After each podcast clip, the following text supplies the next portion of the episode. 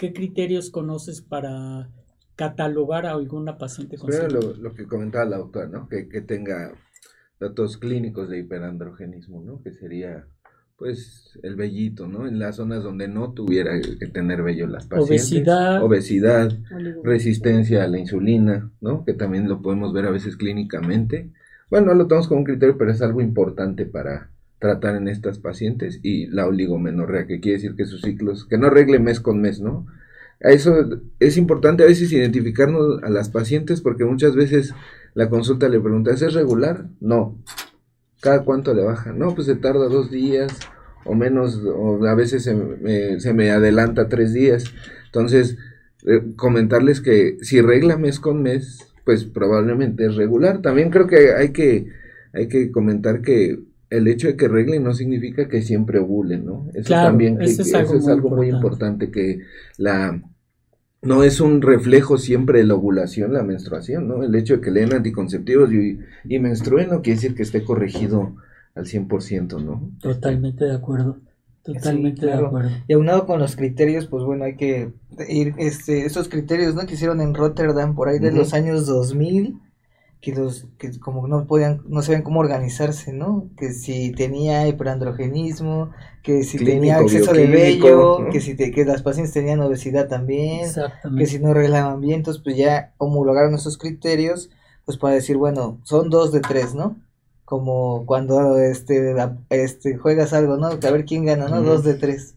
Entonces si tiene dos de esos tres criterios es decir las alteraciones menstruales es uno de ellos más importante encontrar en el ultrasonido características de ovario poliquístico, que no quiere decir que por solamente ¿Cuántos folículos o cuántos este Anteriormente se decía que eran 12, eran 12 por cada de pero hoy ya, ya son más se de ha 20. visto que más de 20. Más de 20 Porque antes con 15 volaba poliquístico y entonces sobrediagnosticaban a todas las pacientes. Claro. Sí, se sobrediagnostica y pues bueno, y un volumen, ¿no? También ir con un especialista como por ejemplo a la consulta del doctor Kleiman y que le haga su volumen este ovárico, ¿no? Para ver si ese volumen está aumentado. la consulta de la doctora Gina Barbieri, ¿no? La consulta del doctor Pedro Baro.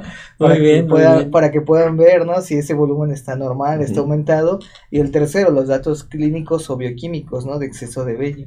Y ya dos de tres, a veces dicen que hay hasta 16 la, características. La cantosis nigricans es un, dato clínico, un, dato clínico que podría sugerirte que la paciente, como dices, prima hermana, la diabetes de... Acantosis nigricans, pues, bueno, nos puedes decir qué es y bueno, efectivamente ya no es un criterio, pero eh, me está hablando de, de, de, este, de, una alteración resistencia en el metabolismo, ¿no? También. Todo es por una alteración en el metabolismo, por eso cuando el doctor dice no es curable, pero sí es tratable, y bueno, cuando hablemos de tratamiento vamos a ver que el más importante es el manejo metabólico, o sea, la pérdida de peso que está catalogada como número uno y con el 10% de la disminución del peso corporal podemos lograr que estas pacientes puedan restablecer una ovulación y vuelvan a su menstruación normal. Entonces, eh, de la resistencia a la insulina y la cantosis nigricans, que es un, signo que nosotros vemos, que probablemente muchas pacientes se notan, es, la coloración, aquí en el cuello, que no es la prieta que están hablando, que, que, que escuchamos no, no, no, y pacientes no se bañan bien. Que, o que están sucias. No, me tallé. Ya me, ya me tallé y no, mira, pues, sigo aquí y en o que ya van a tratamiento con láser para aclarar o aclarar la piel o la región vulvar y una dice a ver, espérate, porque hay algo más de fondo. No es, nada más tapar la punta del iceberg de, cambiar de color. Ponerle un parchecito. Entonces, sí es muy importante también en esos laboratorios pedir los niveles de insulina basal, que es una hormona secretada en el páncreas que se encarga de la producción o la disminución de la glucosa en sangre. Entonces, pedimos insulina y pedimos glucosa para poder tener este índice de resistencia a la insulina y ver si la paciente... El índice de HOMA. El índice de HOMA, si tiene también esta alteración para, además del tratamiento de la diabetes, de la, perdón, de la, del síndrome oral poliquístico, poder tratar la resistencia a la insulina y ayudar a esta paciente a perder también algunos kilitos que le está costando bajar, ¿no? Porque todo está ligado y está relacionado.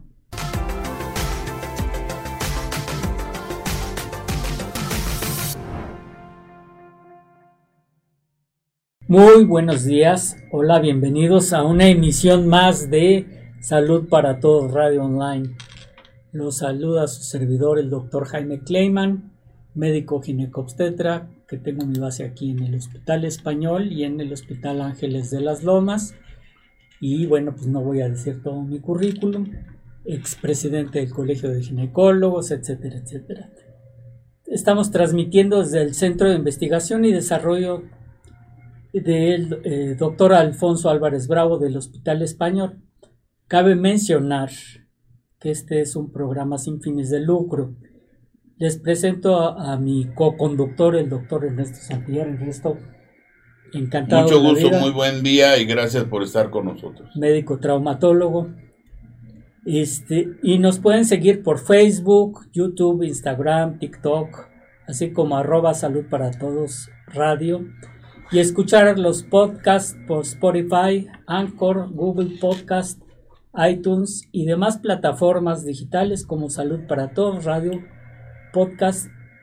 Y el día de hoy hablaremos de ovario poliquístico y si nos da tiempo, vamos a hablar de endometriosis porque ovario poliquístico nos podemos quedar tres días hablando de ovario poliquístico, pero vamos a tratar de, de hacer un resumen qué es, por qué se da, por qué algunas mujeres lo padecen y ahorita vamos a hablar un poquito cómo evitarlo, si se puede evitar, etcétera, etcétera.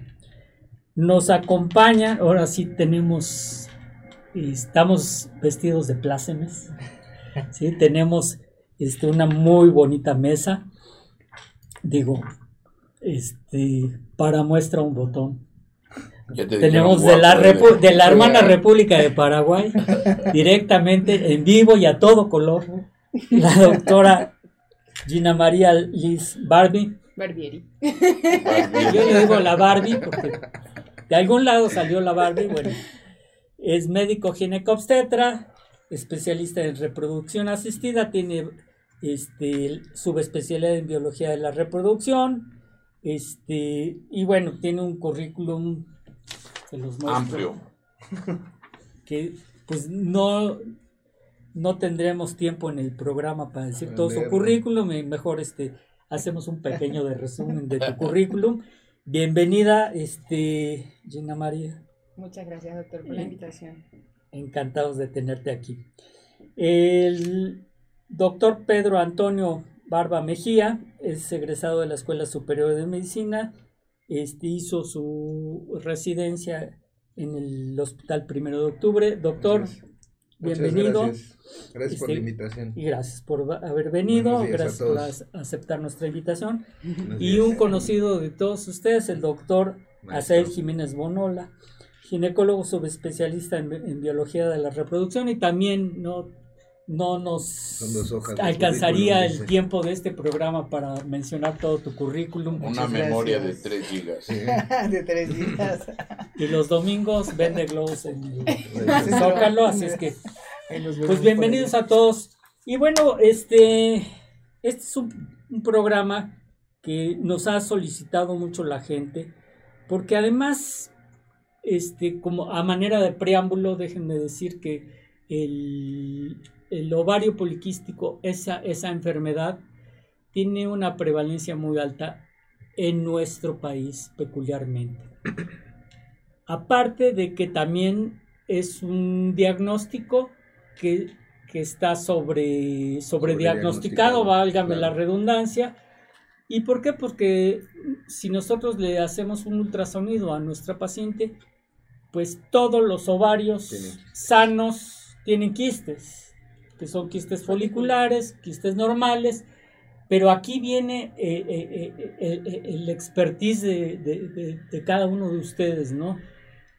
¿Cuáles sí, cuáles no y por qué? Porque si yo le hago, ay, no tienes absolutamente nada, tienes tus reglas normales y todo, te hago un ultrasonido, mira, tienes cuatro quistes ovario poliquístico. Y ya le ponen el la tag, la etiqueta de ovario poliquístico y ya se va la paciente con su etiqueta de ovario poliquístico, siendo que no es realmente una paciente que tiene ovario poliquístico.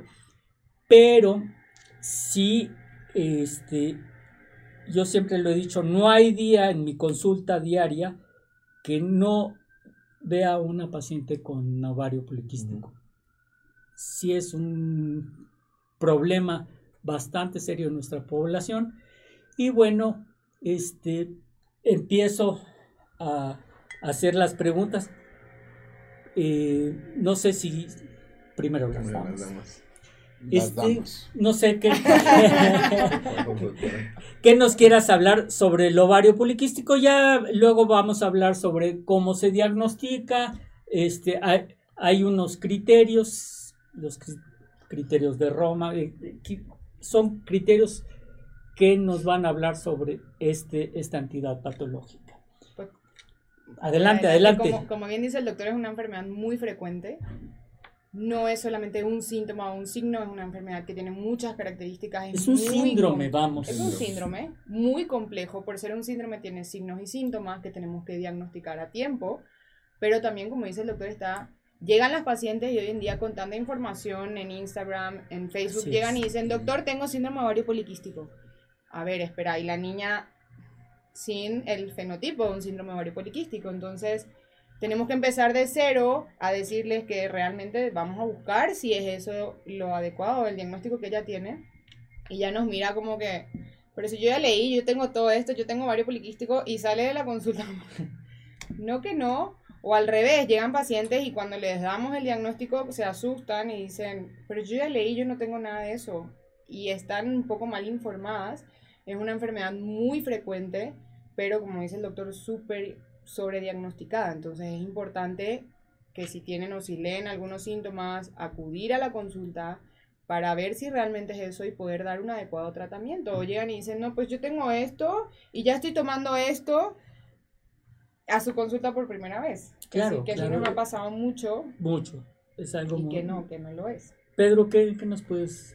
Pues sí, como, como comenta la doctora, sí es algo que, sobre todo que las pacientes ya a veces van como se dice vulgarmente, toreadas, ¿no? Ya todo el mundo les dijo que es síndrome ovario poliquístico, ya le dijo la prima, la tía, y a mí me ha tocado mucho ahí donde, donde tuve la oportunidad de formarme que llegaban adolescentes, ¿no? O sea, niñas, 13, 14 años, con ciclos, pues, irregulares, ¿no? Por, por su madurez de, de su eje, y alguien ya les había dicho que era un síndrome poliquístico, ya les había zumbado eh, anticonceptivos, ¿no? A, edades de 14, 15 años, que, que, me parece que es algo, pues, que sí debemos de ser mucho más juiciosos, ¿no? Con, con el diagnóstico y, y, como comenta la doctora, yo creo que lo ideal en, en estas situaciones es, si, sobre todo como, como comenta la, la doctora, el fenotipo, pues es, es, muy sabido, ¿no? Es una mujer, sobre todo con ciclos anovulatorios, ¿no?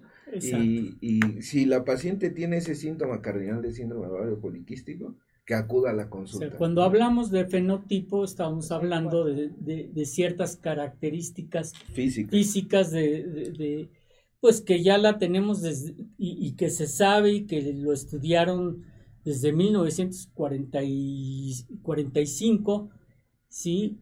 por un lado el doctor Stein y por el otro lado el doctor Leventhal. Entonces ellos hicieron, eh, hicieron, integraron el síndrome de Stein y Leventhal. ¿Verdad? Exacto.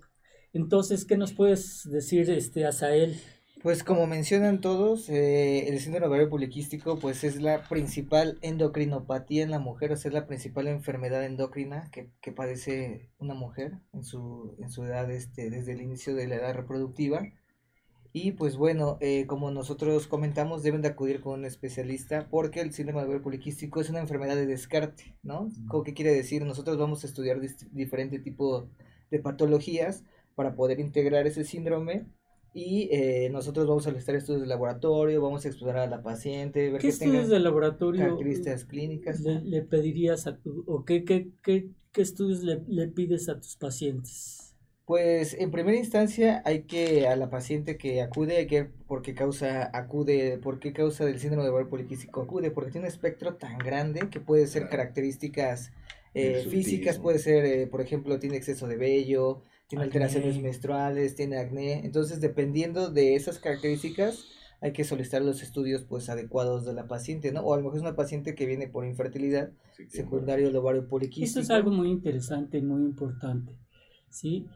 Que pacientes que acuden por, por esterilidad y, vamos, uno las empieza a estudiar y, ve que el problema de que no están ovulando y el, y el hecho de no, no ovular o no están ovulando bien, vamos, porque sí ovulan, pero se queda el óvulo atrapado. Sí, exacto. Y se acumula. Y, se acumula. Imagínense ustedes un, muégano, ¿sí? Que tiene varias cosas. Y, ese es el ovario que mes tras mes se le va formando ese quiste que no se rompe, no se llega a romper, se, queda, y otra el siguiente mes y así y así constantemente. Yo lo que le digo a mis pacientes, y se los digo y se quedan así como que, ¿y ahora qué? Esto es un padecimiento incurable. Sí. Ay, caramba, doctor, ¿cómo me dice usted que es incurable? Sí, es incurable, no tiene cura, pero es tratable al 100%. Les digo, te voy a dar una mala y una buena noticia. La mala es que es incurable, no se cura, porque además tiene un trasfondo genético. ¿sí? Es como la diabetes, la diabetes mellitus es primo, de hecho es primo hermano de la diabetes. Es incurable, no la vamos a curar. Y sabemos que, que todos los pacientes diabéticos no los curamos, los tratamos y los controlamos al 100%. Y ese, esos son las cosas que hacemos con ovario poliquístico. ¿Qué nos pues, puedes decir? Pues lo ideal es hacer un diagnóstico, ¿no? Antes de, ver cómo que solicitamos, un diagnóstico. Llega la paciente, yo la veo físicamente porque tengo que ver tres criterios, tengo que ver físicamente cómo está, si tiene lo que dijimos, no acné, hirsutismo, que es bello, en los lugares en donde una mujer no debería de tener por ejemplo, en el rostro, con la barba, hay unos criterios de que se ven en las imágenes y yo les muestro y les digo, bueno, mira, aquí está tu carita, márcame los puntos y se va sumando para poder ver si tiene esos criterios de hipertricosis o de hirsutismo. Entonces, vemos criterios físicos, vemos criterios ultrasonográficos, que ya hacemos el ultrasonido y vamos valorando. Si vienen pacientes adolescentes y tienen 20 folículos, pues son pacientes fértiles. Son niñas que lo único que estamos viendo es fertilidad. Cuando nosotros como biólogos vemos a una paciente que llega para valorar su reserva ovárica, buscamos en los ovarios los folículos. Entonces no hay que confundir esa cantidad de folículos que nos hablan de fertilidad y decirle a la paciente o tildarla con un síndrome ovario poliquístico. Entonces, lo segundo que vemos también es el ultrasonido. Y lo tercero, si ya sospechamos eso y hay que hacer un descarte para realmente decir que es un ovario poliquístico, necesitamos pedir los laboratorios de en sangre generalmente. Y tenemos que pedir generalmente un perfil hormonal ginecológico, que en qué incluye eso son las hormonas folículo estimulante y luteinizante, que antes eran un criterio, que había una, una relación 2 a 1 de la luteinizante, que nosotros lo vemos en los primeros días del ciclo. Los primeros días del ciclo son la paciente empieza a menstruar y en esos días es importante tomarlos. Si la paciente obviamente viene por amenorrea, que es no hay menstruación, pues se lo tomaría en cualquier día del ciclo, porque realmente no sabemos en qué día del ciclo está. Y se invierte, ¿no? La relación. La LH estaría aumentada, la hormona luteinizante. Entonces pedimos esa hormona, o sea, ese perfil ginecológico. Pedimos un perfil tiroideo para descartar que la tiroides no esté ocasionando una amenorrea o Como dijo Asael, hay que descartar, cierto, otro tipo de cosas, ¿no? Incluyendo hipertiroidismo, incluyendo alguna tumoración, prolactina, o hay que pedir también un perfil de andrógenos para ver si es que no hay un hiperandrogenismo que pueda ser la causa, una glándula suprarrenal que esté con algún tumor. Entonces, por eso estamos diciendo que es más fácil decir, no, pues tienes ovario poliquístico, ya te doy tu anticonceptivo y te vas a la casa y vas a menstruar cada 28 días. Y esa no es la solución, principalmente, ¿no? Así es, así es. Y bueno, ¿qué, nos puedes decir, Pedro, de, los criterios? ¿O qué, qué, criterios conoces para catalogar a alguna paciente con Primero lo, que comentaba la doctora, ¿no? Que, tenga datos clínicos de hiperandrogenismo, ¿no? Que sería, pues, el vellito, ¿no? En las zonas donde no tuviera que tener vello las pacientes. Obesidad. Obesidad, resistencia a la insulina, ¿no? Que también lo podemos ver a veces clínicamente bueno, no lo tomamos como un criterio, pero es algo importante para tratar en estas pacientes y la oligomenorrea, que quiere decir que sus ciclos, que no arregle mes con mes, ¿no? A eso es importante a veces identificarnos a las pacientes porque muchas veces la consulta le pregunta, ¿es regular? No. ¿Cada cuánto le baja? No, pues se tarda dos días o menos, o a veces se me, se me adelanta tres días.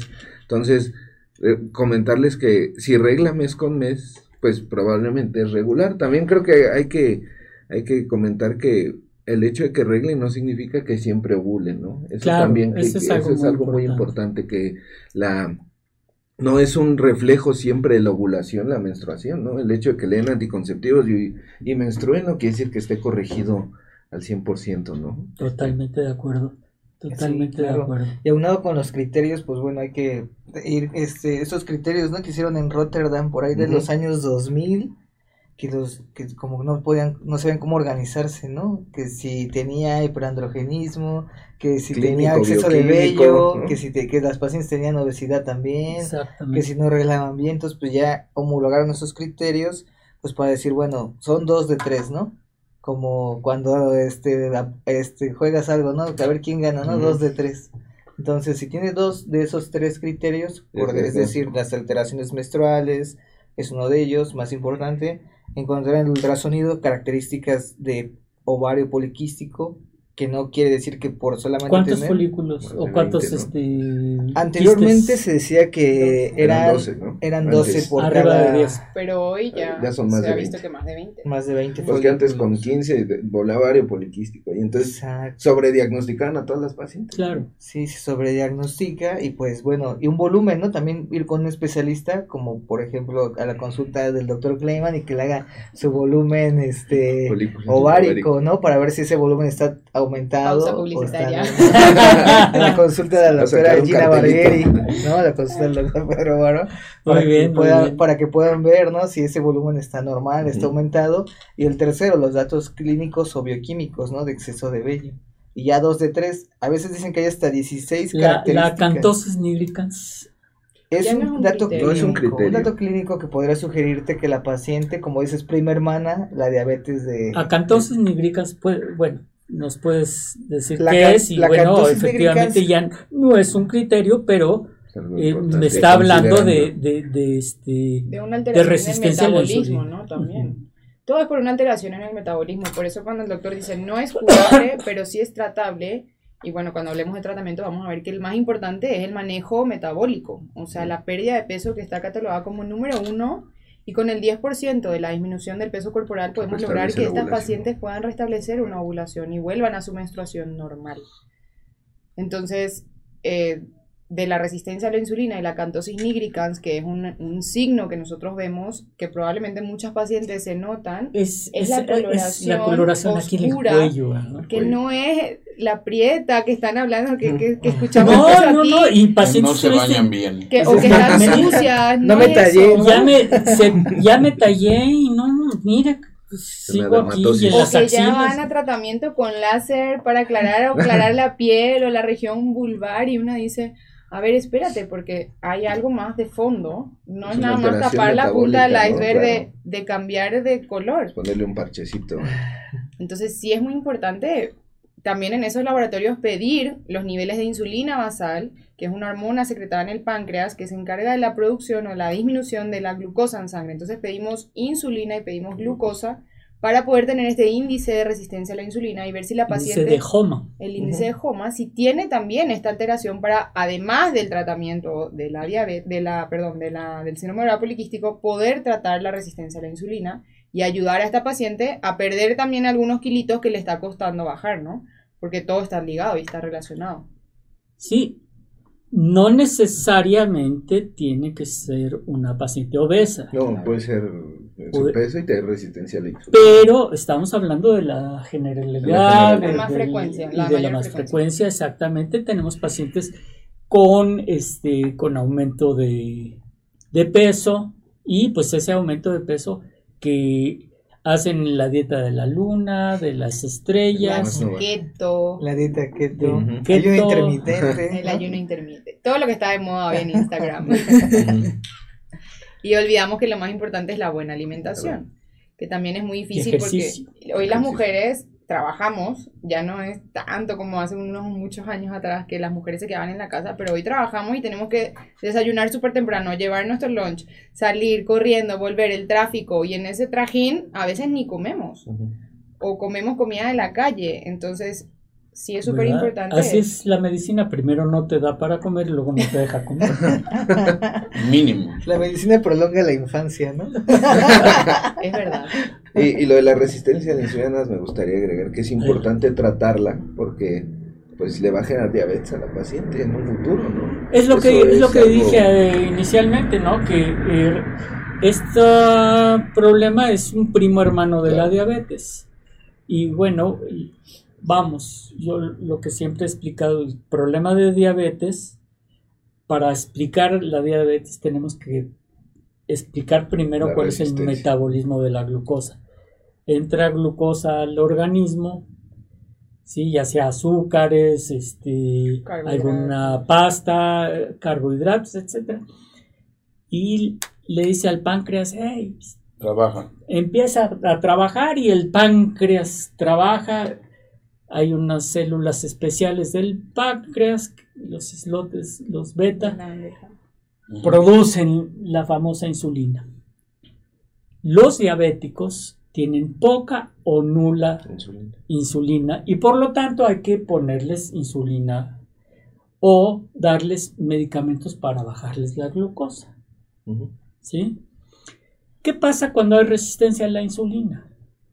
Claro, eso es muy importante, doctor, lo que menciona, ¿no? Este, proteger, por eso es importante que las pacientes acudan con un especialista, ¿no? Para que se protejan de todos esos cambios, porque más que tener síndrome de ovario poliquístico o ovario poliquístico, son los riesgos, ¿no? Cardiovasculares hacia su corazón, los riesgos metabólicos hacia progresar a una diabetes por no tener una intervención primaria por un médico especialista para reducir esa resistencia a la insulina y pues que puedan este todo esto llevar a una mejor calidad de vida, ¿no? Claro, y, y en, y en el, el, problema es que sí hay salida de insulina, pero esa insulina es mm. incapaz de meterle el azúcar a la célula. ¿no? De meterle el azúcar a la célula y vamos de los procesos de energía que pueden, que producen esas células después.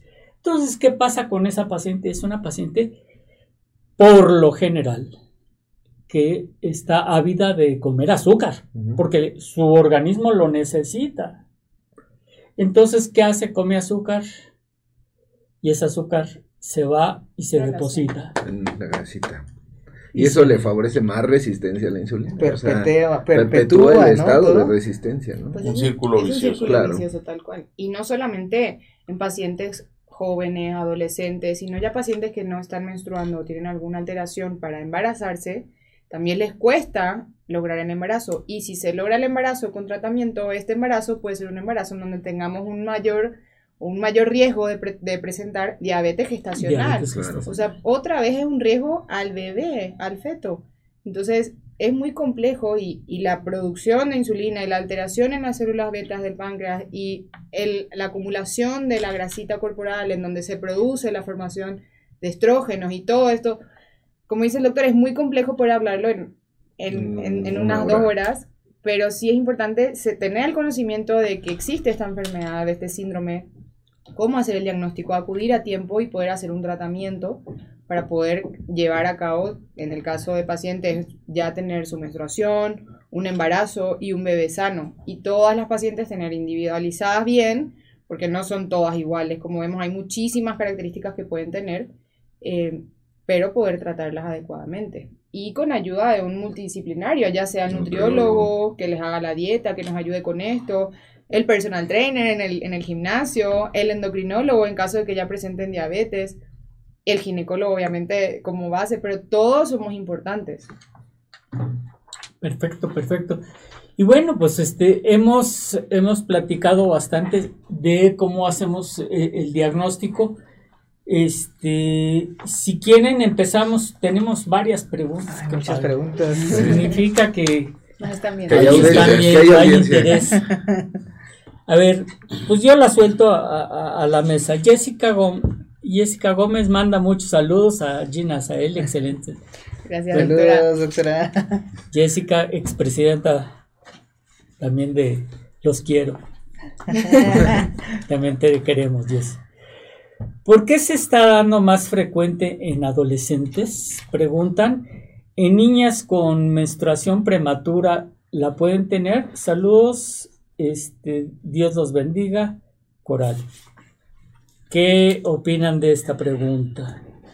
Pues lo primero del adolescente fue lo que dijimos. ¿Realmente está bien hecho el diagnóstico o son pacientes que se les hizo un ultrasonido en lo vaginal, se le vieron 20 folículos y realmente la niña es una niña fértil que probablemente todavía tenga alteraciones hormonales porque está empezando, madurando, su eje y si le damos 3 a 6 meses esa niña pueda menstruar o llega a menstruar normal y realmente no es un diagnóstico como tal. Claro, Así es. Claro, sí. Hay que recordar que mencionas, mencionas sobre la, la regla o sobre qué mencionas. Sobre la menstruación en niños, la menstruación temprana. Exacto. Hay que, también hay que definir cuándo, es una, menstruación, una menstruación prematura, ¿no? Porque la, la mayoría de las pacientes en México tienen su, su regla alrededor de los 12 años, ¿no? A los 12 años eso es una indicación de que el eje endocrino pues ya está activo, ¿no? O sea, ya hay un ciclo que se va a llegar en la mujer hasta casi los 49 años, ¿no? Que la menopausia en, la, en las mujeres mexicanas. 47. 47, 49 años, ¿no? Y entonces, este, estas primeras menstruaciones que tienen las, las pacientes adolescentes, pues son sin ovular, ¿no? Son anovulatorias, como dice, entonces el ciclo, pues es irregular, más o menos el primer año o el segundo año.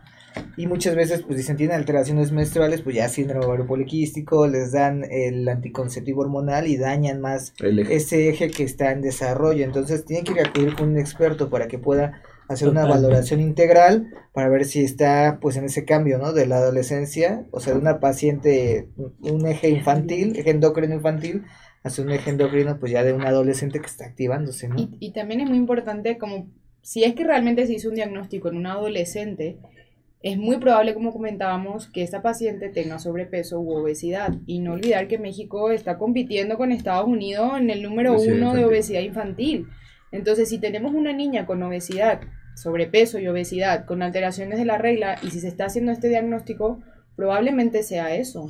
O sea, el sobrepeso y esa obesidad sea su factor de riesgo número uno para que presente un síndrome, no síndrome ovario poliquístico la causa, ¿no? Sino la obesidad más bien sea cómo se producen ahí estrógenos eh, periféricos, lo que esté estimulando el endometrio para que tenga unos ciclos irregulares. Así es. y que no sea como tal su función ovárica. Creo que es importante que en las adolescentes, respondan a la pregunta, si tienen algún patrón menstrual, lo que hemos dicho, creo que la mayoría del tiempo acudan con el especialista para determinar que no que no le hagan caso ahí de, pues hazle un ultrasonido, ¿no? Ahí lleva el ultrasonido y a veces el radiólogo le dice es ovario poliquístico, dele anticonceptivos. Ah, no, Y ahí se quedan, ¿no? Entonces creo que sí. O, ve con el de la farmacia. ahí el de la farmacia hay que te dé un anticonceptivo, porque no todos los anticonceptivos también tienen funcionan, igual. y sobre todo están indicados para estas pacientes. Entonces creo que es importante lo, lo que hemos venido hablando. Y también, perdón, una última que es Imagínense una niña de 14 años, a los 24 años va a llevar 10 años de anticonceptivos, que está descrito hoy en día que más de 10 años de uso de anticonceptivos sin cesar puede tener muchísimo, muchísima afectación en la reserva ovárica. O sea, son pacientes que por el simple hecho de tomar 10 años de anticonceptivos, aparte de los otros factores que, que tiene, de los, otros, de los otros efectos secundarios, es que les van a causar una infertilidad a esta paciente porque le estamos disminuyendo nosotros mismos su reserva ovárica.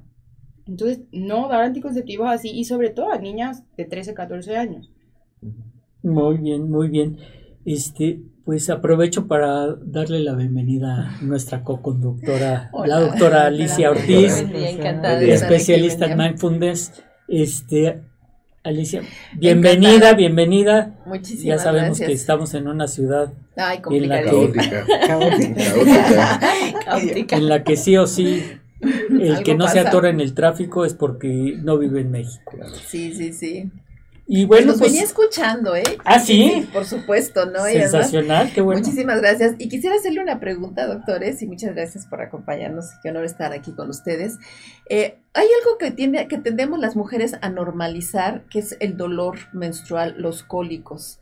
Y la pregunta es que tanto también este es un un diagnóstico, cuál es la medida del dolor, realmente siempre es algo que, tolerar o en qué momento debemos de decir es que no es normal el cólico y puede ser también un síntoma de, alteraciones de esta naturaleza. Principalmente lo que nosotros describimos es el dolor incapacitante.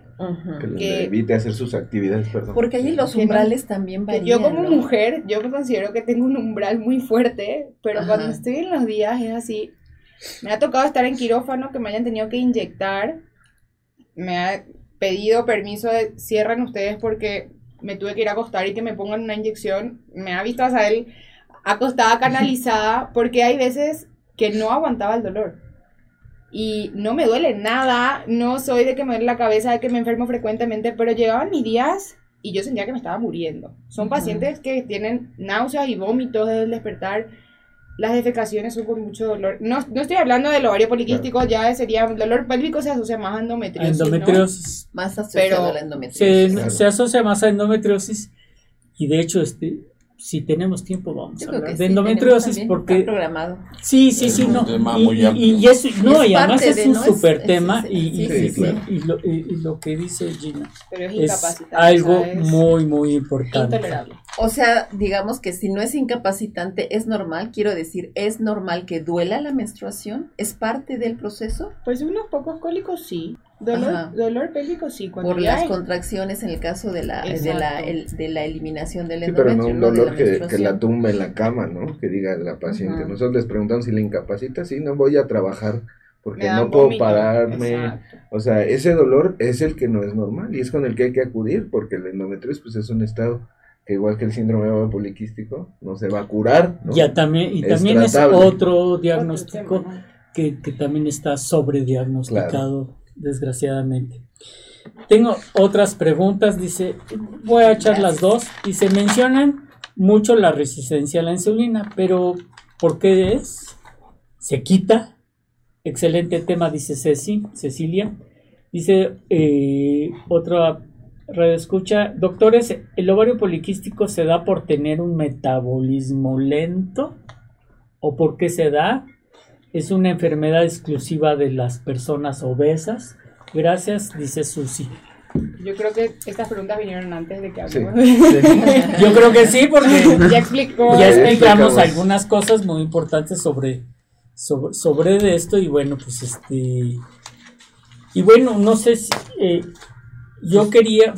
Tenemos muchas más preguntas, pero si quieren abordamos el tratamiento que es o sea, no vamos a agarrar y les vamos a decir, tómense estas gotitas, tres en la mañana, tres en la tarde, o tómense este chocho, porque no es el motivo del programa.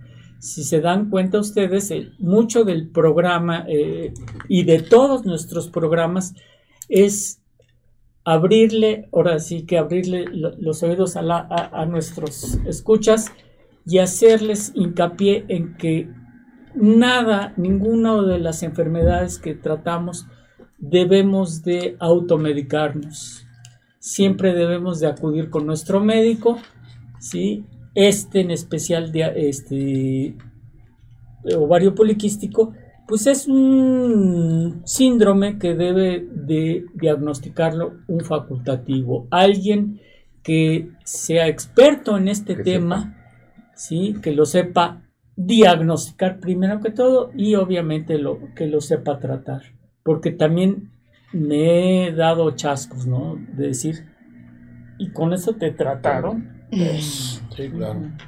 Y lo que decía Gina, o sea, que pasan, o sea, una muchacha de 14 años le empiezan a dar anticonceptivos a los 24 horas, va a llevar 10 años ya con anticonceptivos que este, y luego llega a los 34 y, se quiere embarazar, ¿y qué le va a pasar? 34 que hizo O ya tiene cáncer de mama, o ya tiene otras cosas.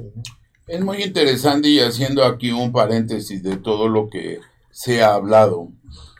Definitivamente caemos a los que somos amantes de la clínica, de que efectivamente, y aquí se ha remarcado mucho el vocablo, de que es un síndrome. Las causas son múltiples. Y por X o por Z está en nosotros y no lo sé porque este programa está abierto a todos. Y desde el punto de vista para los que hacen programas en salud, lamentablemente se han quedado muy cortos y hasta inclusive las personas que legislan. En ocasiones hablamos de temas políticos y escuchaba a un personaje que decía, ¿cómo podemos superar a nuestro país en cuestión de inversión o a nivel empresarial si técnicamente en las cámaras no hay ningún empresario?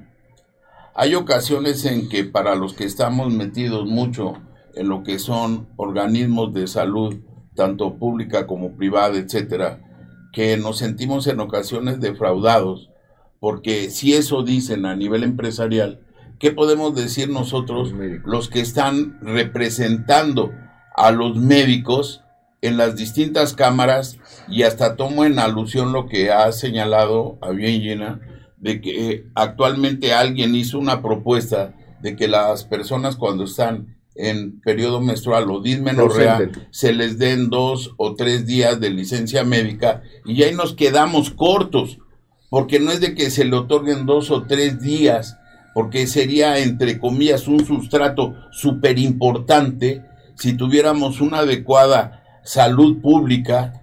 Y yo me meto en una de las cosas que manejé antes de ser especialista en el área que estoy que tuve una incursión en lo que era higiene escolar y medicina escolar. Higiene escolar desde el punto de vista de educación primaria y medicina escolar desde el punto de vista secundario.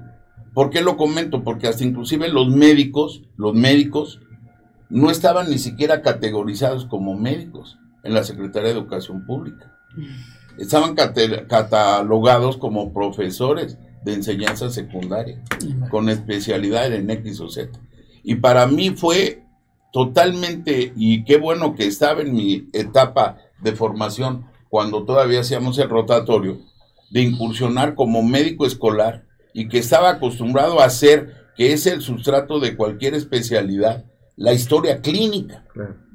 Y hacíamos la historia clínica y manejábamos los exámenes de laboratorio más adecuados para dar una adecuada canalización porque como el tema que hoy concierne es de manejo multidisciplinario y multiinstitucional, para no andar porque la batuta la tienen ustedes y qué bueno que llegó Alicia, es sumamente importante este tema porque si no se aborda adecuadamente, no quiero caer en el romanticismo de los términos, porque lo hablábamos fuera de programa, pero muchas de las mujeres pueden caer en síndromes de depresión, de ansiedad, de angustia, casi casi como la canción, y de desesperación, porque técnicamente esto les modifica su estilo y calidad de vida.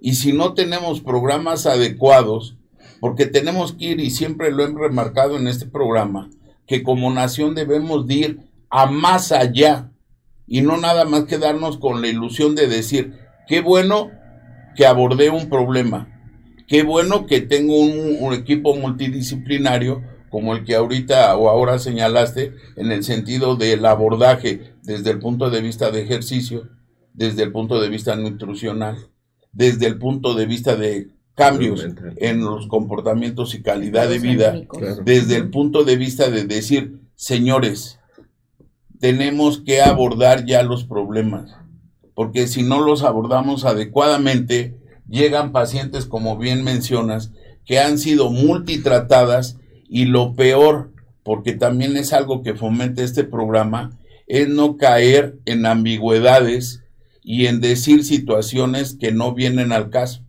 Porque el peor enemigo de un médico en ocasiones es un médico. Porque podemos decir, ¿cómo es posible que a usted se le haya dado este tipo de tratamiento y ahora venga porque tiene deseos de satisfacer su instinto maternal y cómo lo vamos a satisfacer de la noche a la mañana porque usted piensa con que le vamos a dar fórmulas mágicas y en los próximos tres meses se va a embarazar, pues no es así. Obviamente no. Y bueno, pues tú lo acabas de decir, el, el tenemos que hacer un abordaje multi, multidisciplinario y el abordaje multidisciplinario conlleva dieta. Ejercicio. Ejercicio, medicamentos, ¿sí? Y yo creo que todo eso pues va a hacer que, tengamos éxito, ¿no? Y depende también lo que queramos, porque no es lo mismo una paciente que nos llega al consultorio y hacemos el diagnóstico de ovario poliquístico, pero si esa paciente se quiere embarazar pues o no se quiere embarazar, entonces son dos corrientes que tenemos que tomar en cuenta, ¿no es así? Y el abordaje que le tenemos que dar a la misma enfermedad, llamémosla, va a ser diferente. ¿Qué opinan ustedes? 100%. Pues sí, quizá el, el, el reto aquí va a ser qué es lo que busca la paciente. Una paciente que, que no desea embarazarse, yo creo que sobre todo el pilar del tratamiento siempre va a ser que dieta y ejercicio. Sus cambios en el estilo de vida, lo que comentaba la doctora, pues le van a hacer que ovule y eso va a regular sus ciclos, ¿no? Si la paciente a lo mejor nada más viene porque no ha arreglado en cierto tiempo, tiene ciclos irregulares, pues quizá lo ideal es darle a lo mejor algún medicamento que le disminuya la resistencia a la insulina, que haga ejercicio y dieta, ¿no? Y ya con eso muy probablemente sus ciclos se regulen. Si es una paciente que que se quiere embarazar, pues quizá el abordaje ahí sí va a tener que ser distinto para determinar, eh, hay que ver el antecedente, ¿no? Lo que decía la doctora, si lleva 10 años con anticonceptivos, pues hay que ver su reserva ovárica, ¿no? Porque quizá ya esté baja. Entonces... Y, y hay pacientes con obesidad que pues sí vemos que es muy característico que presenten obesidad. La mujer latina, por sobre todo, somos mujeres que la, en, en México sobre todo se presenta mucha obesidad. Entonces, hay pacientes que con el solo hecho de bajar de peso se embarazan solitas. Y ya una queda como reina porque se embarazó y lo único que hicimos fue recordarles bajar de peso. y también no, no perder, si la paciente generalmente si comemos mucho es porque estamos ansiosos. Entonces sí ayuda mucho también una terapia psicológica o tener el mindfulness, justo que llegó la doctora, es todo es un ejercicio o sea, complejo, no es nada más un pilar de que menstrue ya es todo. Ejercicio, bajar de peso, sentirse bien, estar sana. La mujer no solamente viene porque no menstrua, no menstruamos porque algo está pasando. Pero la respuesta es, quiero estar sana, ya sea para el día de mañana tener un hijo o no, pero quiero estar bien. Porque la paciente acude al médico porque quiere estar sana y quiere estar bien. Lo señalaron todos porque es muy importante en ocasiones hacer una breve reseña histórica y darle honor a quien honor merece, como en este caso, en un inicio, el doctor Stein Leventhal, porque técnicamente hasta aunque uno estuvo en otro tipo de formación, lógicamente recordar nuestras bases en educación médica. Y en ocasiones todo esto que nosotros hacemos es para fomentar también en la gente que nos escucha o que nos ve el apego al tratamiento y sobre todo el seguimiento, como dijera Chespirito, con quien más confianza le tengan. Porque muchas veces tienen un tratamiento, dejan de consultar al médico y no hay que olvidar que nos podemos ir de lo más sencillo, pero también a lo más complicado. ¿Cuántos pacientes pueden cursar con alteraciones a nivel de función tiroidea, aparentemente ovario poliquístico, y desencadenar posteriormente cuadros de tumoraciones ováricas que en un momento las pueden llevar a la muerte. Y técnicamente todo esto es por no tener un seguimiento adecuado sobre la persona que tan amablemente nos brinda su confianza y que nosotros hemos denominado paciente. Claro. Sí, claro, el seguimiento es súper importante, ¿no? Iniciar, aparte del tratamiento, pues el seguimiento pues es lo que va a marcar la pauta pues para que las pacientes mejoren, ¿no? O sea, ir escalando de lo más básico, como menciona el doctor Santillán, a lo más especializado, ¿no? Porque hay medicamentos, como el doctor Clayman, pues ha sido speaker, ¿no? De, esa, de ese tipo de medicamentos en por muchos años, ¿no? Inofol. De, Aviso publicitario.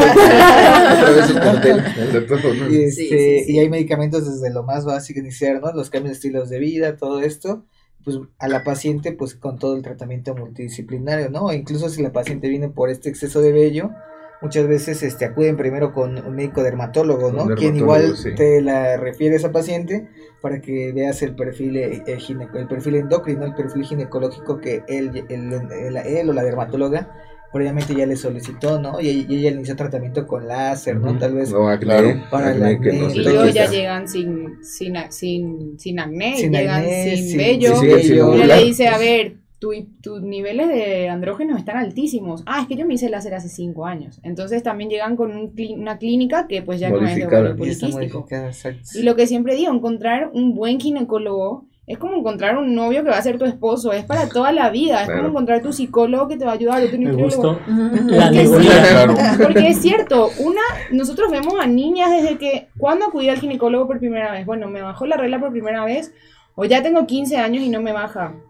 Lo ideal es que no se cansen de buscar a su buen ginecólogo, así como no se cansen de buscar a su esposo o a su príncipe azul, no se cansen de buscar a la ginecóloga desde el día o al ginecólogo desde el día uno, que este no te gustó, que no te hizo el diagnóstico, que no estás satisfecho, que no estás bien, que no tienes un diagnóstico y un adecuado tratamiento, seguí buscando que por azar va a aparecer tu ginecólogo ideal con el que te vas a casar y vas a estar y vas a tener tus hijos o no y vas a tener tu climaterio y vas a llegar a, esa, a, ese, a ese doctor que te va a ayudar toda tu vida porque la pues, ser mujer es un viaje con subidas y bajadas y una montaña rusa desde nuestra primera menstruación de todo. O sea tenemos hijos digo, algunas ya no, no quieren, no pasa nada, pero necesitamos un ginecólogo que nos esté acompañando, no solo en el ovario poliquístico, en todas las patologías que nos podemos y bueno, un, un, consejo que, que, siempre le damos a nuestros radioescuchas es que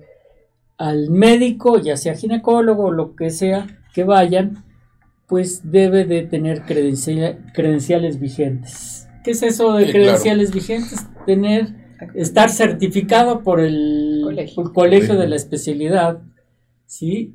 Y tener la certificación y la recertificación vigente.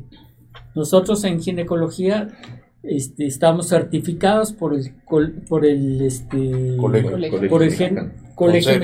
por el Consejo, Mexicano de, de la Especialidad y cada cinco años tenemos que recertificarnos. Es como tener, es como decir, bueno, pues es mi licencia está vigente y por lo tanto tengo pues los conocimientos frescos, porque yo pude, yo terminé de la residencia en 1987. Y bueno, pues muchos de los conocimientos de aquella época no son los mismos de ahorita, se los digo. Y de hecho no existía eh, este estos medicamentos y los contábamos con y tratábamos a nuestras pacientes de otra forma. Y bueno, pues a medida que pasa el tiempo y nosotros nos recertificamos, ¿qué quiere decir esto? Que tomamos cursos o damos eh, los cursos precisamente para estar al día. Y eso es muy importante que, que que lo entienda la gente. Y, y, y, que lo sepan y que si ya van a buscar su príncipe azul, pues que sea su príncipe azul certificado. certificado. se pueden meter a la página de la Comego, ponen el nombre del, ginecólogo, del médico, del que sea, dermatólogo, todos tendríamos que estar certificados, estamos certificados. Ponen nuestro nombre y va a salir nuestro número de especialidad y que estamos no certificados. Y eso cuesta, cuesta tiempo, dinero, esfuerzo. Preparación. Educación. Sí, eh, eh, es interesante porque la esencia del ser humano, viéndolo desde un fundamento práctico, es la biológica, lo que estamos hablando, la psicológica, qué bueno que está Alicia, en cómo puede una patología influir lógicamente en su manera de conducirse por esta vida, y a nivel social, que es lo que técnicamente en todos o en la mayoría de los países latinos, cómo ha costado trabajo fomentar todos estos temas. Y que técnicamente es sumamente importante porque una vez más, hasta cito un ejemplo y no voy a ahondar, era paradójico para mí cuando tuve esa pequeña escaramuza charra de ser médico escolar y que me dio mucha enseñanza, porque lógicamente viéndolo desde mi especialidad, pues explorábamos columna, explorábamos la estática de los pies y lo que tú quieras. Pero al hacer la historia clínica me llamaba la atención y no lo digo despectivamente porque son otras generaciones. Y que el médico que me cedió, vamos a llamarle la batuta, en ese colegio, me decía, cuando volteé y vi un estante con puros frasquitos de Gerber y una etiqueta con todavía de antes tela adhesiva, ahorita podría ser con transport o micropor, y, y que decía para la diarrea, para el dolor de cabeza, para los cólicos menstruales, etcétera. Y le decía, oiga doctor, ¿y, y, esto qué es? Su botica. Y me decía, ¿cómo que qué es? Esto es muy fácil, lo barato cuesta caro y la impreparación más. Si viene una niña y tiene dolor de la regla, dale su buscapín. ¿A qué duda? Y si no, su aspirina. Y si por X o por Z se le adelantó la regla, pues tienes que hacer labor en, en la escuela o en los salones, pues para que traigan paquetes de Cotex, Aba íntima, ahora veto a saber cómo se llaman, y les das las notas aquí, como que la viste, la hora y se acabó. Y le digo, ¿y esa va a ser mi bitácora de reporte para mis superiores? Y me diría, sí. Y entonces no tengo que explorarla y primero interrogarla, etcétera, etcétera, hacer la historia clínica y como por arte de magia alguien me dio un golpe y volteé hacia una esquina y todavía de los documentos que antes se hacía con mimeógrafo, un bonche así, y decía, ¿puedo tomar esto? Sí. Oiga, doctor, estas son las historias clínicas. Y me dice, sí, pero ¿para qué las hacen? bueno, creo que, y le decía, y es cuando volvemos a, a ser enfáticos en decir, pues no lo hará usted, pero a partir de este momento cambia definitivamente el concepto, porque tocando temas tan importantes como ahora, no es lo mismo tratar una dismenorrea que tomar en un momento dado en cuenta a ese infante que podemos tratar o absorber o controlar adecuadamente en un tiempo propicio y no verla cuando ya está complicada. Claro, claro. Eso es definitivamente este, importante porque cuando diagnosticábamos algún tipo de alteración del ciclo sexual, que no es lo mismo hablar del ciclo menstrual, pues lógicamente le informábamos a sus padres. Y teníamos que poner la batuta del otro lado para decir, usted debe de consultar a X o Z médico de su institución y tomar mayor conciencia de la gran responsabilidad como bien dices, ¿qué haríamos los hombres sin las mujeres? Alguien diría, pues jugar este, dominó y tomar Tenemos bastantes preguntas y ya, ya, nos inundaron, ya nos inundaron de, preguntas. Sí, sí, Alicia, por favor. Sí, y tienen muchas que ver, si les pedías fueran tan amables de recapitular algunas ideas que como para que tengan claro nuestros radioescuchas sobre este, qué, qué deben atender, ¿no? Nos pregunta Karen, ¿cuánto tiempo debe durar la menstruación de manera normal y cuándo ya hay una irregularidad? Y en ese sentido también Xochitl pregunta, creo que va relacionada, ¿una niña adolescente a partir de cuándo ya debe arreglar de manera normal y cuándo ya es o se tiene un problema? ¿Quieren que les lea todas o las vamos, vamos, vamos, respondiendo? Vamos respondiendo, ¿verdad? Este, a ver, pues adelante. ¿Cuál es la primera? La, de... la primera, es eh, cuándo debe durar la menstruación de manera normal, tanto la irregularidad, y la otra es, y que, me parece que más o menos se pueden incluir, es a, partir de cuándo se debe arreglar de manera normal y cuando ya es o se tiene un problema ah, en cuanto al lo temprano. Bueno, hay que estar pendientes de nuestras hijos, hija, este, hijas, perdón, este, sobrinas, este, cualquier familiar sobre el inicio de su menstruación, porque de ahí va a partir si es normal o no es normal. Como ya mencioné, el eje se activa, ¿no? Tiene ciertas características el eje endocrino. El eje endocrino, perdón, se activa, o sea, es decir, que ya este el cerebro ya manda las señales hacia los ovarios. Hipotálamo, hipófisis, ovarios lo, lo, lo, decimos aquí con, en coro, ¿no? Hipotálamo, hipófisis, ovario. Y alguien diría haciendo escala en la glándula tiroidea. exacto, exacto. Y yo me voy a referir luego a otra, otra escala que son las adrenales, porque está directamente relacionada con el estrés, pero no es sexual. Entonces, estamos interconectados, todo está conectado. Exacto, exacto. Todo está conectado, entonces el en ginecología y obstetricia dice la, la, menstruación temprana o la menstruación precoz. En endocrinología se diría la pubertad temprana o la pubertad precoz o la pubertad tardía. ¿A qué edad es la media en que una paciente tiene su, su regla? Pues a los 12 años, ¿no? Entonces, si esta se presenta, es decir, a los 8 años, quiere decir uh, que el eje pues se activó hace pues tiempo, ¿no? Entonces es una pubertad o una menstruación eh, temprana, ¿no? O precoz, pero si esta no se presenta a los 12 años, se presenta a los 18 años, pues habla de una pubertad, pues, o menstruación tardía. Entonces hay algo que no está bien.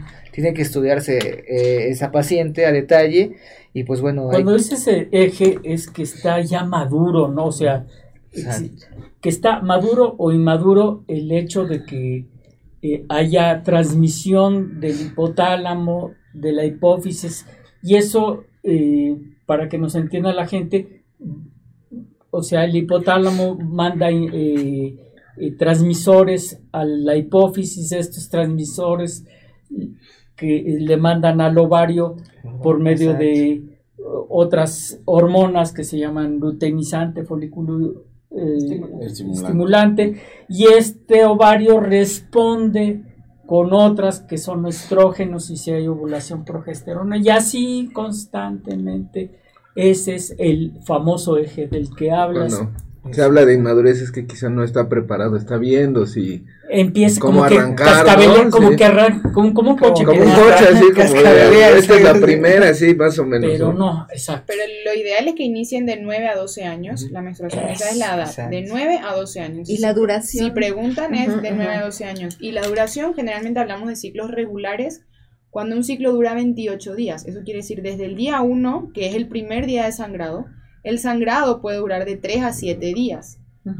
¿Cuánto? 80 mililitros por día. ¿Cuánto es eso? Dos a tres toallas femeninas. Generalmente el primer día es poquito, es como una manchita.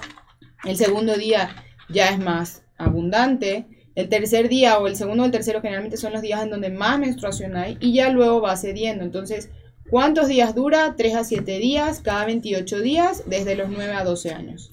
Ok. Eh, otra pregunta. Muchísimas gracias, doctores. Si ya me quiero embarazar, tengo eh, síndrome de ovario poliquístico, lo puedo hacer, tengo 39 años, hay tratamientos para ello, Dios los bendiga por compartir conocimiento, nos dice Fabiola. Ustedes son los expertos, pero hay que ver la edad ahí, ¿no? La, respuesta es sí. Como biólogo de reproducción, la respuesta es siempre se puede. Casi siempre se puede. Suena muy a un sueño, pero si, si una paciente quiere embarazarse, nosotros tendríamos que poder embarazarla. Hoy justamente vengo de un parto de una paciente. Bueno, fue cesárea de una paciente. Terminó cesárea. Toda la noche con ella. Y la paciente tiene 39 años o sea, no, la edad, es que eso es algo muy interesante. La edad, poner a una paciente, encajonarla a que, a que de tal a tal edad no te puedes embarazar, no, te puedes embarazar después. Siempre pues no. ¿De qué depende todo esto? Justamente de lo que están hablando, ¿no? De, de si hay una buena reserva ovárica, y el hecho de que tengamos una buena reserva ovárica no significa que los, o, que, los ovocitos tengan buena cromosómicamente sean este, diables, y, y, tengan la capacidad de darnos bebés Ahí justamente es interesante el ovario poliquístico que la maquinaria genética del ovario o del ovocito, pues no siempre es la adecuada, ¿no? O sea, las pacientes cuando van a ciclos de estimulación, pues a veces obtienen mucho, ¿no? Hacen hiperestimulaciones y no siempre todos ni fecundan o se arrestan tempranamente. Mucha cantidad de folículos no significa, buena calidad de folículos, pero si tiene 39 años y quiere embarazarse y tiene ovario poliquístico, hay que empezar a tratar ese ovario poliquístico para que ella pueda tener un embarazo y un bebé recién nacido vivo en casa sano. Claro, porque ahí, ahí sería como para complementar, actualmente están muy en boga el uso de la fertilidad, métodos de fertilidad asistida. Entonces, ¿el ovario poliquístico sería una contraindicación para optar por eso? sería cosa de manejarlo de una manera, y no este, es, un proceso, ¿no? Y no es siempre que la paciente llegue y tiene ovario poliquístico, vamos a ir a una reproducción asistida. No, primero hay que tratar a la paciente y como les digo, con que bajen de peso hay veces que se embarazan solitas. Claro, aquí quisiera poner este comentario de Anasaí que dice, hola, salud saludos. Tengo 45 años. Me acerqué a un nutriólogo logrando bajar 24 kilos de peso y se me regularon varios trastornos, dolores menstruales, incapacitantes, melasma, ansiedad, depresión y demás podemos hacer mucho con ejercicio y una dieta sana. Creo que eso resume mucho lo que, se dice. Y también le agregaría, porque está implícito, aunque no se expresa, es el control del estrés, porque creo que es el gran problema en general en la actualidad y en particular para las mujeres, porque precisamente el, el, incorporación ya este, en, un, en unas condiciones muy equivalentes en carga de trabajo a, a, los hombres y en general, creo que es uno de los factores más eh, desencadenantes de alteraciones y particularmente en el caso de los procesos reproductivos, ¿no? Tenemos aquí otras dos eh, radioescuchas. Verónica que dice, yo tengo problemas de tiroides y muchos problemas con mis periodos porque son muy irregulares y abundantes, además con mucho dolor. Eso puede ser problema de ovario poliquístico. No sé si pensando en, en alteraciones o comorbilidades eh, también lo mencionaron algo, pero hay otra eh, radioescucha, Daniela, que dice, si tengo resistencia a la insulina, estoy propensa a tener ovario politístico. ¿Y qué opinan de los ayunos para la resistencia? Serían, digamos, tiroides y esta parte como factores que puedan ser también recapitulando. Cuando nosotros, cuando hablamos mucho del eje hipotálamo-hipófisis, es importante entender que en la hipófisis se secretan muchas hormonas que van a actuar a nivel de las glándulas, como hablábamos de las glándulas suprarrenales, hablábamos de los ovarios y hablábamos de tiroides. Entonces, si hay una alteración en el eje hipotálamo hipófisis, como comentaba Sael, podemos tener afectación en las tres, en dos o en una. Entonces, sí, definitivamente si la paciente tiene una alteración en tiroides, puede tener otra alteración en el ovario o que sean complementarias, ya que todas se secretan al mismo nivel. También valdría la pena ver si, si no tiene alguna alteración de, de prolactina o la TSH estimula la secreción de prolactina y puede generar más alteraciones en el ovario, ¿no? Claro. Sí, de acuerdo. Claro, y, esas otras alteraciones se podrían eh, relacionar con otras enfermedades, y en este caso Maribel pregunta, eh, ¿qué otros problemas o enfermedades se dan a raíz de tener el ovario poliquístico si no se diagnostica? La principal fue la, que comentó el doctor que es resistencia a la insulina, un efecto secundario, podríamos decirlo, una causa-consecuencia y posteriormente una diabetes. Si quieres, después del comercial, de la pausa, seguimos con las preguntas. Este, nos vamos a una pausa, a un corte. gracias. Sai, cuando tú digas. Pero adelante. Pues nuevamente, muchísimas gracias por seguir con nosotros. Estamos platicando con nuestros expertos el día de hoy Estamos hablando sobre eh, síndrome de ovario poliquístico y si nos da tiempo vamos a, vamos a hablar sobre endometriosis.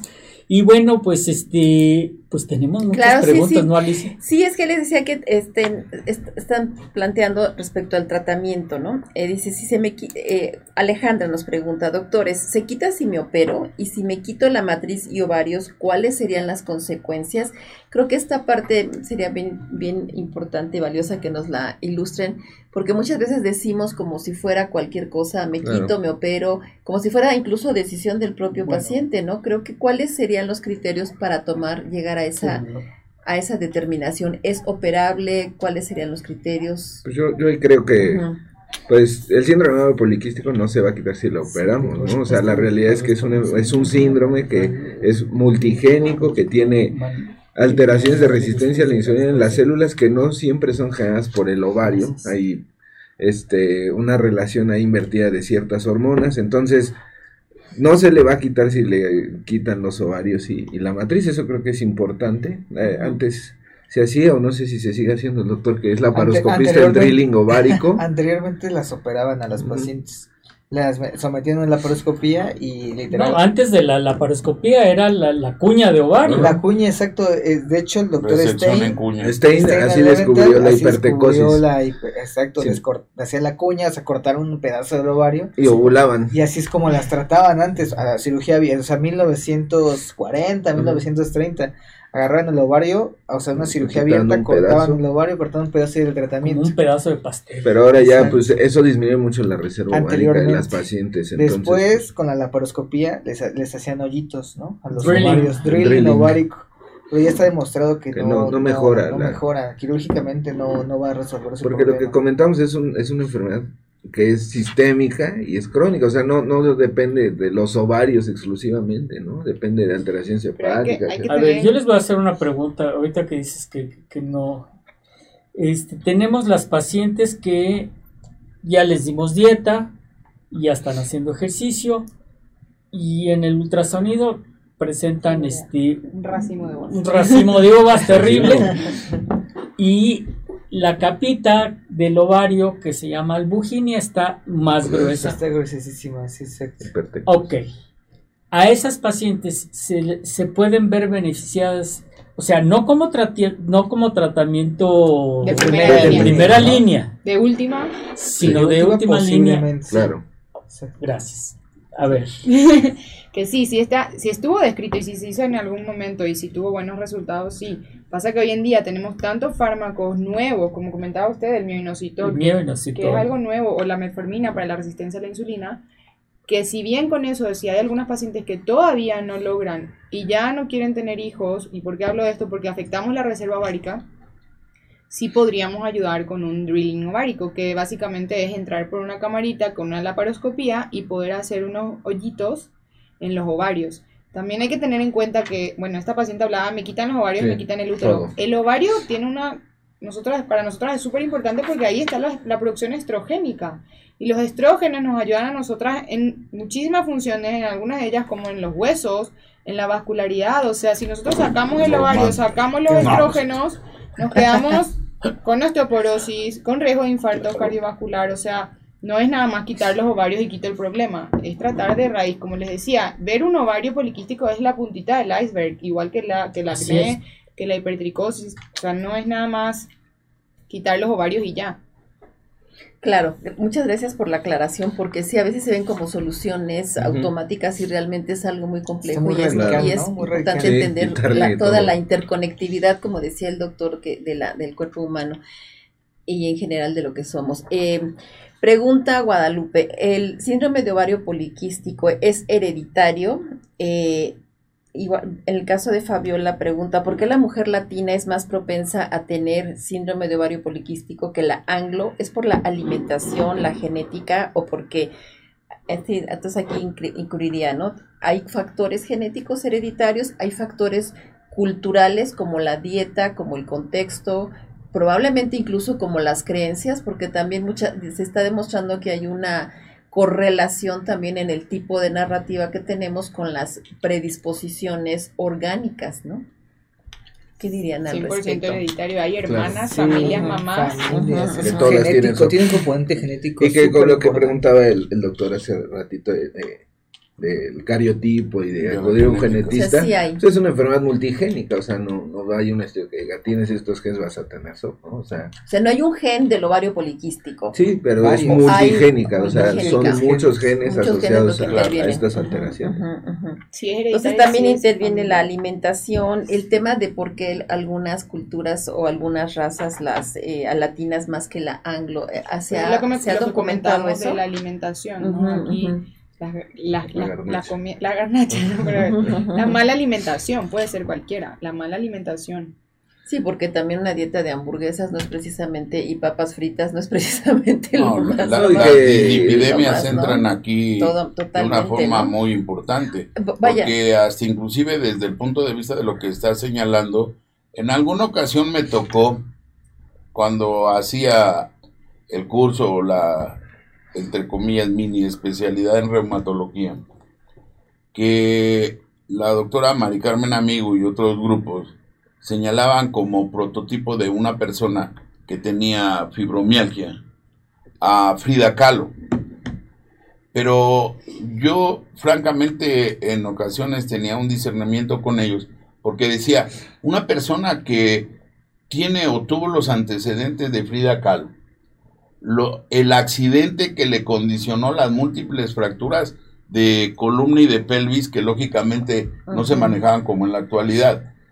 ¿Cómo, con el debido respeto para el público que nos escucha, carajo, no iba a tener dolor?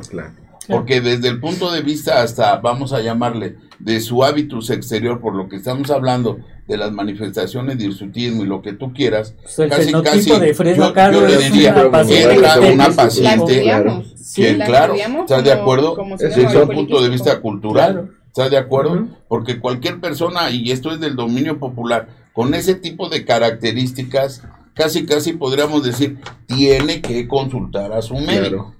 Y Claro. bueno, genéticamente, Frida Kahlo era de, de padres europeos, ¿Sí? judíos que vinieron de... Claro. Y, y- y- y, sin embargo ella fenotípicamente Es una persona que Y era Tiene- delgada.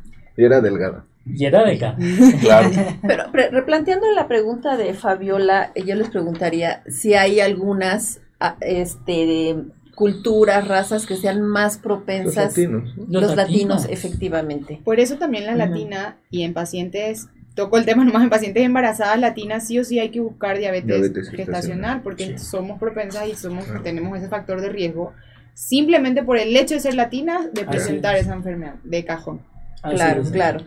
Tenemos otras dos radioescuchas que creo que, este, ya digo, no creo, ya están respondidas, pero nada más re- para recapitular. Yo tengo mucho acné y mis periodos son muy irregulares y abundantes. ¿Puede tener eh, síndrome de ovario poliquístico? Es Por Claro. que sí. Sí, y eh, cómo me afecta física y emocionalmente el, el síndrome de ovario poliquístico.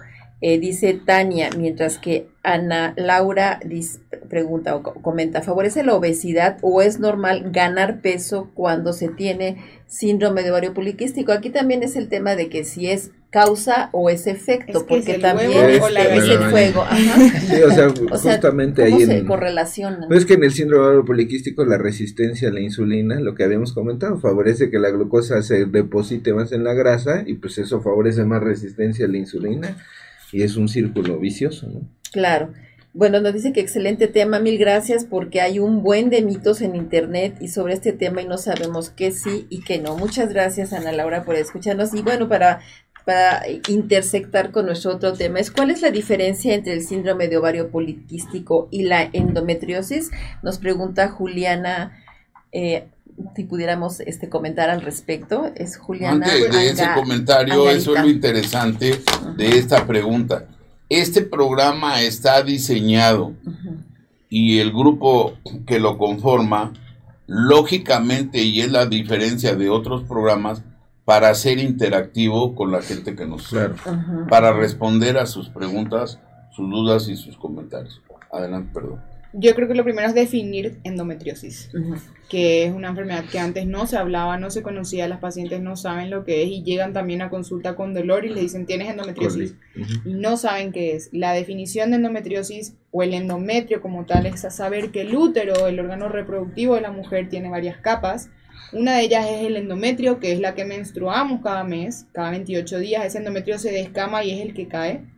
Luego está el miometrio, que es el músculo, y luego está el perimetrio. El endometrio del que primero hablamos, si está por fuera, no en el miometrio, por fuera, ya sea en el perimetrio o en el peritoneo, en los ovarios, en las trompas, en el cervix, ese tejido endometrial por fuera del endometrio y miometrio es la endometriosis. Entonces, primero es esa definición. El síndrome de ovario poliquístico es una enfermedad que es la presencia de estos folículos, En como los dijimos, ovarios. en los Sí, ovarios. Son dos partes distintas. Puede tener las dos, Claro. puede tener las dos. ¿Por qué? Porque en los ovarios estos folículos producen estrógenos y estos mismos estrógenos son los que aumentan la producción o el aumento del endometrio.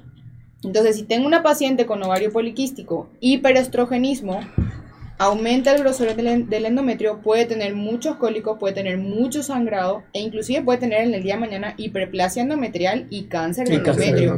Entonces es súper Claro. importante saber que pueden ir acompañadas, sí, son la misma patología, no. No. No, Ahora, ¿por qué llega a, a- a pon- a salirse del lugar donde debe de estar? ¿Cuáles son las causas? hay varias teorías. Pues hay ¿Cuáles teorías. son este, esa- Hay sí, varias que- sería la, eh, ¿Cuál serían las teorías Pues- La más, respecto? la más frecuente es la teoría La- que es la- Exacto, que es una retrógrada. El endometrio en vez de caer por vagina, Se va por, va por las trompas a los ovarios y puede caer en la cavidad eh, abdominal o en el, en el peritoneo, que es lo que tanto nos duele, porque es sangre que está irritando el tejido, que es la que genera este dolor. Pero es un tanto mecánico eso, o sea que en lugar físico, de físico, perdón, va, al revés. Ajá. En vez de, ese, ese pedazo de endometrio es que estructural. está eh, ese, ese endometrio que es un tejido, es un tejido vivo, vamos a llamarle, se puede ser, se puede implantar y implantarse es, como pegarse. Y el hecho de que se implante en otras partes ectópicos al endometrio, o sea, fuera del endometrio, hace que irrite eh, fibras nerviosas y esas fibras nerviosas acarrean dolor. ¿Cuándo? Porque estas, estas implantes van a actuar y van a, a, actuar de acuerdo a cómo están actuando dentro de la matriz. O sea, van a responder a estímulos hormonales como, como cuando estaban dentro de la, de la matriz. ¿Qué quiere decir esto? Que cuando hay ese aumento de estrógenos, pues también van a, engrosarse. Y cuando hay el sangrado que llamamos catamenial, que es el de la menstruación, por dentro también hay un pequeño sangrado. Y de hecho lo vemos cuando hacemos la paroscopía, vemos esas imágenes este, o inclusive los endometriomas, que, es el tejido en el ovario que forma un tumor, los famosos quistes de chocolate se llaman chocolate, porque no porque sepan a chocolate, se ven. no parece, chocolate. Exactamente. Y esto es hemosiderina, o sea, es sangre vieja que se va acumulando mes por mes por mes hasta hacer una tumoración. Sí, claro. en este, perdón, sí, adelante, doctor. Que, es una situación, pues, compleja, ¿no? Estos implantes fuera de la matriz, pues, tienen una cascada inmunológica muy importante. Que, que, no solo le va a condicionar, o sea, estos implantes son resistentes a algunas hormonas, favorecen incluso la secreción de ciertos factores de crecimiento neurológico, que es por eso importante detectarla a tiempo para que las pacientes, hay pacientes con endometriosis que terminan en en medicina del dolor, ¿no? ¿Por qué? Porque es incapacitante totalmente. Y entre más pronto hagamos el diagnóstico. No, y es lo que mencionan y aquí se ha hecho énfasis, vamos, eh, Jaime, todos, porque dentro de lo que se considera el síndrome metabólico o la para el común, la diabetes, condición hiperplasia endometrial. Entonces, lógicamente, por eso es el, el círculo vicioso. Ahora, como bien lo mencionaste, es un tejido aberrante y que independientemente de que puede causar irritación de fibra nerviosa a nivel local, también es, entre comillas, lo que causa el dolor, lo que es la secreción o liberación de prostaglandinas. Y ahí, lógicamente, va en relación a lo que mencionas, de que muchas veces se quiere tratar desde el punto de vista de algología, pero insisto, es un tratamiento multidisciplinario y se tiene que tener el diagnóstico y el perfil adecuado y tal vez caemos en lo chocante porque se tiene que individualizar cada caso. Claro, como menciona el doctor Santillán, pues es multidisciplinario ese tratamiento. Y pues en las teorías pues hay múltiples, ¿no? Como menciona el doctor Pedro Barba, inmunológicas, ¿no? Genéticas. No hay una no hay una teoría como tal 100% e, eh, efectiva, ¿no? Que describa, pero hay múltiples teorías que nos hablan de cómo es que se desarrolla y, pues yo creo que es un tema y hay larguísimo. También tres tipos de endometriosis que están bien descritos. Una cosa es que esté implantado nada más en el peritoneo, otra cosa es que esté superficial, una endometriosis profunda que genera otro tipo de dolor. O sea, las tres son peritoneo, profunda y los endometriomas, que por suerte, por así decirlo, están encapsulados en el ovario generalmente, ¿no? Son bolotas de sangre en los ovarios. Y, mucho del problema de la endometriosis es que este tejido aberrante llega a pegar eh, las estructuras internas. Eh, por ejemplo, las trompas se llegan a pegar, inclusive a tapar, y este es motivo de esterilidad. Claro. ¿sí? Otras llegan a, pegar eh, estructuras como el intestino, como la vejiga, y la pega al peritoneo o, a la pared. Y entonces nosotros cuando entramos y vemos esto por la paroscopía, pues vemos que hay adherencias adherencias y está pegado. Entonces, em, pues lo que tenemos que hacer, una de las tratamientos en endometriosis es despegar, despegar todo eso y quemar esos implantes y tratarlo hormonalmente, o sea, ya hablando sobre un, contexto general. Y ya hablamos, ahorita la doctora habló sobre la teoría de la regurgitación de ese endometrio a través de las trompas, pero eso no explica la presencia de endometriosis a nivel del corazón, del cerebro, del, tórax, del pulmón, hasta del diafragma diafragma. O sea que ese, que ese tejido. Que es poco, es muy raro, ¿eh? Más bien, sí, eh, de la teoría de, que explica esos, que tratan de explicar eso es la metaplasia, ¿no? Que es un tejido que deriva de. Cuando nosotros somos, estamos en la pancita de la mamá, tenemos capas que van a generar diferentes órganos. Entonces, una de las teorías es que estos órganos tienen ciertas células que pueden cambiar su tipo celular, o sea, transformarse en otra célula y en vez de ser de pleura, que es esta capita que recubre el pulmón, se transforma en endometrio. Y entonces ese endometrio pues está en, el organismo y sigue siendo receptivo a hormonas, ¿no? Como bien lo mencionaba el doctor.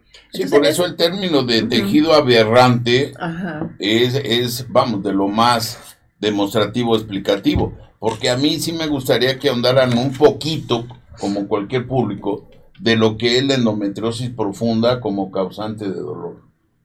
Sí, este es un tema pues muy complicado, ¿no? Por eso, qué bueno que lo dice, que te haya interrumpido, porque este tema se va a tratar posteriormente más desde un punto y, aprovecho este momento para volverlos a invitar, digo, porque pues como, como estoy viendo, se van a quedar muchas preguntas. Creo que sí, efectivamente quedan muchas preguntas y sobre todo se abre este nuevo tema que es la endometriosis y que tiene para mucho para dar. Pero si me permiten, sobre el síndrome de ovario poliquístico para cerrar y, y, atender las preguntas de nuestros radioescuchas. Eh, de alguna manera ya, ya este, se, se, se, plantea, ¿no? Pero Lilia nos dice, ¿se puede tener síndrome de ovario poliquístico aún teniendo un periodo normal? Sí. ¿Sí? ok. Entonces, eh, Virginia, si tengo dolor en la menstruación, ¿qué me recomiendan? Ir a su médico. Acudir al médico. Eh, ¿Por qué da síndrome de ovario poliquístico y qué consecuencias trae? Nos, nos pregunta Carmen Cat. Y también Sonia eh, dice, ¿qué pasa si no se trata el ovario poliquístico a tiempo? ¿Y cuándo es a tiempo? A tiempo es pacientes con oligovulación o amenorrea, o sea, pacientes que no menstruen, no tengan ciclos regulares, ya después de que se haya establecido una menstruación normal y ya después dejó de arreglar, que acuda al médico, ¿no? Claro. Para ver por qué. Están pasando los datos de los, de los doctores. Perdón, sí. perdón que, interrumpa. Lo que pasa es que sí, sí nos interesa que se están pasando los datos. Independientemente de eso, pues les vamos a pedir que nos vuelvan a, a dar sus datos pero eh, mientras estamos platicando, se están, se están pasando sus datos de dónde están, a qué horas van por el pan, etc. Perdón, adelante, Gracias, doctor. Em, las consecuencias, bueno, lo que hablamos, ¿no? Que pueden tener pacientes con obesidad, aparte de sufrir ansiedad y todo lo que implica tener obesidad, esto puede generar resistencia a la insulina, esto puede generar una diabetes mellitus tipo 2. Entonces, eso esas son una de las consecuencias y eso es lo que hay que tratar. No queremos que la paciente llegue a los 50 años con una diabetes, ¿por qué? Porque su ginecólogo a los 25 30 años no le diagnosticó algo básico y no la estuvimos guiando en todo su proceso, ¿no? Hasta la menopausia del climaterio, que es cuando empiezan a salir a flor todas las complicaciones y el cuerpito, el cuerpito nos pasa la factura, ¿no? Claro. Eh, Samantha nos pregunta, y en, en, su experiencia, ¿cómo afecta psicológicamente el síndrome de ovario poliquístico en la vida de una mujer con ese problema? Y la integraría con esta pregunta de Carla, que nos dice, ¿se pueden tener relaciones con el síndrome de ovario poliquístico? Es decir, afecta tanto como para pensar que también se altere la vida sexual, el ejercicio de la sexualidad, además de los aspectos psicológicos, afectivos, emocionales. Claro, eh, el síndrome ovario poliquístico como tal, como ya mencionamos, pues te da, puede ser secundario incluso esa ingesta de, alimentos secundario a un, cuadro como de ansiedad que padecen las pacientes, ¿no? Y les puede dar un poco de depresión. En ese sentido puede afectar su calidad de vida, ¿no? Su calidad de vida eh, sexual, ¿no? Su, su, vida íntima de las pacientes. Pero en sí, eh, como tal, que la paciente cumpla con los criterios y se haya descartado otras patologías y se, haya, se haga el diagnóstico de ovario poliquístico, per se, directamente no va a afectar su vida sexual, pero indirectamente puede ser que cumpla... En los aspectos emocionales. En los aspectos emocionales de depresión, ansiedad de esta paciente puede ser que sí se afecte indirectamente. Y también si está en un proceso reproductivo, ¿no? Que está buscando embarazarse, porque ahí sí Lastimosamente, ¿no? hay estudios científicos que hablen de la psicología en una mujer con ovario poliquístico, con infertilidad, y que esa sea una causa. Pero estamos seguros que definitivamente tiene que haber una causa psicológica para que esta paciente no lo se vivimos, pueda embarazar. Lo, vivimos con, la, con, la, con las pacientes, o sea, pacientes que llegan al, a los consultorios de, de, nuestros. a nuestros consultorios, y que obviamente llegan, o sea, desde, o sea, con todo una gama de, patología, inclusive psicológica. Desde la paciente que llega en un grado de depresión extrema, que inclusive que tenemos que medicar a esa paciente, hasta la paciente, pasando por todo, ¿no? Hasta la paciente que, pues, pues sí está enterada de que tiene ovario poliquístico, pero ahí la lleva, ¿no? O sea, como que...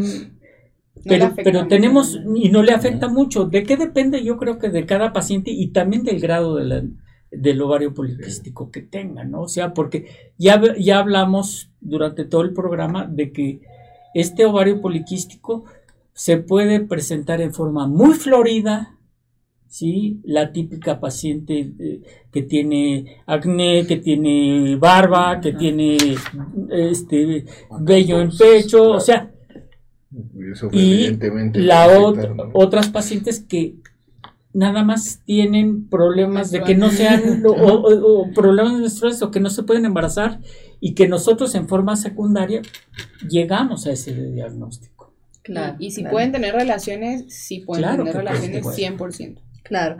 Doctores, y considerando que se manejan varios conceptos que creo que no están suficientemente claros para, pueden, para, así que para los nosotros que somos escuchas de a pie, em, ¿cuál sería la diferencia entre una enfermedad, entre un síndrome y entre una condición? Se los pregunto porque eh, hablamos, por ejemplo, en este caso, no es algo curable y cuando se habla de enfermedad como que se parte o se presupone que sí hay una curación un síndrome probablemente nos apunte más hacia una condición con la que hay que lidiar, con la que hay que aprender a, este, a manejarla, ¿no? Entonces, ¿cuál sería esa diferencia? Y para entender también como pacientes, en qué momento podemos tener la expectativa de una curación, cuáles serían esas características para configurarla como una enfermedad curable o cuándo es otro tipo de proceso y también porque eso nos prepara mental y anímicamente hablando, ¿no?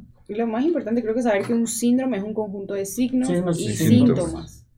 Nada más. Y nosotros tenemos que poder llegar al diagnóstico de eso. Podemos ponerle el título de condición, enfermedad, síndrome. Lo importante es que la paciente esté, como digo, sana. Encontrar cuál, por qué viene. Como decíamos, la historia clínica es lo más importante. En la historia clínica viene el motivo de consulta. ¿Por qué vino la paciente? A eso tenemos que lograr tratar. Si la paciente viene por acné, por oligovulación, porque quiere un embarazo, eso es lo que tenemos que tratar. Por dolores es muy fuerte. Y que no se queden con el, Dios mío, no me voy a curar, nunca me voy a morir con ovario poliquístico.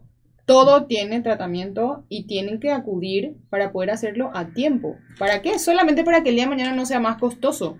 Una paciente que, en, en mi caso, soy bióloga de la reproducción, si se quieren embarazar, si llegan a tiempo, lo podemos hacer tan sencillo como decía, bajando de peso, no ya en un estado súper, bueno, más grave, en donde tengamos que ir a una terapia de reproducción asistida y a un tratamiento más costoso.